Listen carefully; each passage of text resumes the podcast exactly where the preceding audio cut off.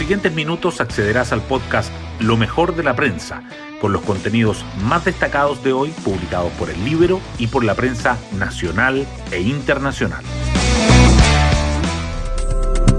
Buenos días, soy Magdalena Olea y hoy miércoles 9 de febrero les contamos que mientras buena parte de las actuales y futuras autoridades están de vacaciones, no hay buenas noticias en lo económico. El IPC de enero superó las proyecciones de los expertos y tuvo una variación de 1,2%.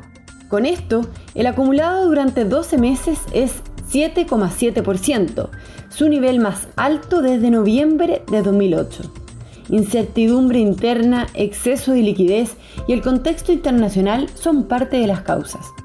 Y hablando de incertidumbre, ante las complejas votaciones que se han visto en la convención y el tiempo que apremia para terminar la labor, el vicepresidente de la mesa, Gaspar Domínguez, pidió que los convencionales busquen acuerdos políticos y que se pongan en modo dos tercios. Las portadas del día.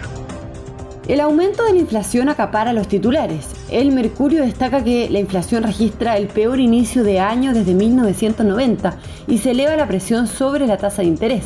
La tercera resalta la inflación disparada con una variación en 12 meses que llega a 7,7%. El diario financiero subraya las claves de la inesperada alza del IPC en enero y el Libero muestra los factores que explican el alza de la inflación, incertidumbre, exceso de liquidez y contexto internacional. La Convención Constituyente igualmente sobresale. El Libero abre con la paradoja del Estado si se nacionaliza la minería invertir en exploración de yacimientos o financiar los derechos sociales. El Mercurio dice que la mesa advierte la carrera contra el tiempo para cumplir los plazos y pide concentrarse en las normas que conciten los dos tercios. Y además destaca que eliminan el fuero de los magistrados y que amplían el concepto de indemnización por error judicial. La tercera, en tanto, resalta las ocho normas sobre el derecho de propiedad que se votan esta semana y que la Comisión propone eliminar el rango constitucional del fuero de los jueces. El Mercurio destaca también que pacientes con COVID-19 en camas UCI son en su mayoría adultos, que no se han vacunado y que sufren cuadros de neumonía, que las víctimas de violencia expresan inquietud por la continuidad de apoyo económico del Estado que el presidente Castillo intenta aplacar la severa crisis con su cuarto gabinete en seis meses de gestión y el récord de temperatura en las bases de la Antártica. La tercera resalta además que avanza la iniciativa que establece la imprescriptibilidad de los delitos contra el medio ambiente. La entrevista con la futura ministra del Deporte, Alexandra Venado, y le dedica su gráfica principal a Chiloé, la nueva cara de Castro a dos meses del incendio.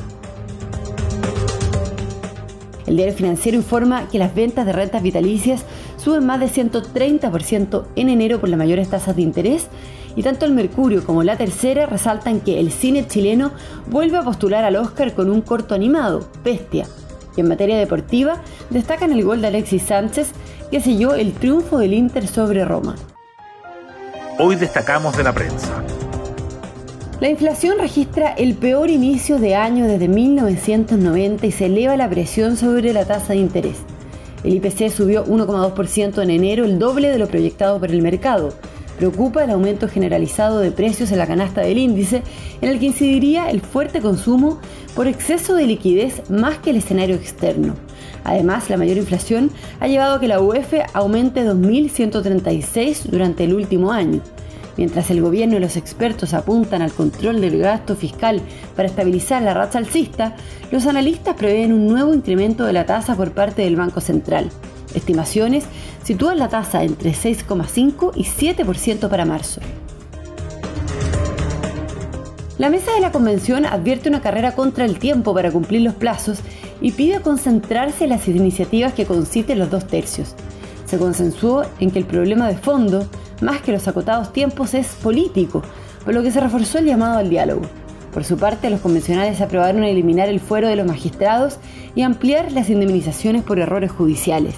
Y la Comisión de Forma de Estado votó a favor de crear asambleas legislativas regionales. Desde el colectivo socialista, Ricardo Montero afirma, no podemos darnos el lujo de por proyectos personales o maximalistas estar vetando grupos o personas. Los pacientes con COVID en camas UCI son en su mayoría adultos sin vacunas y con cuadros de neumonía. El Ministerio de Salud asegura que el futuro de la pandemia está en los rezagados y los expertos anticipan que seguirán aumentando los internados en cuidados intensivos debido al alto número de casos diarios. Ayer se reportaron 24.970 nuevos contagios y una positividad de 23,10%. En 2022 ya acumula un cuarto de los casos COVID confirmados en Chile durante toda la pandemia, mientras Gendarmería dispone cuarentena total en la ex penitenciaría de Santiago por al menos 191 casos. Las víctimas de violencia expresan inquietud por la continuidad del apoyo económico del Estado. La preocupación surge por el anuncio informal del término de los aportes para el pago de arriendos a las personas desplazadas. Coordinadores de la macrozona afirman que los beneficios no se verán alterados y que se realiza un levantamiento para llegar a la mayor cantidad de personas.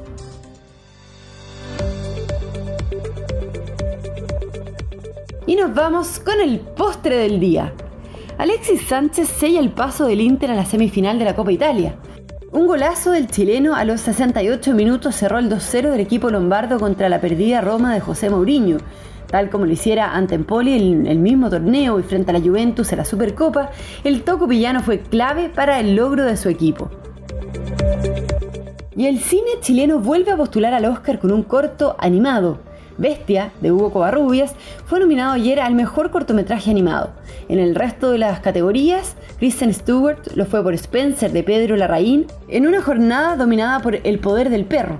Los ganadores se conocerán el 27 de marzo.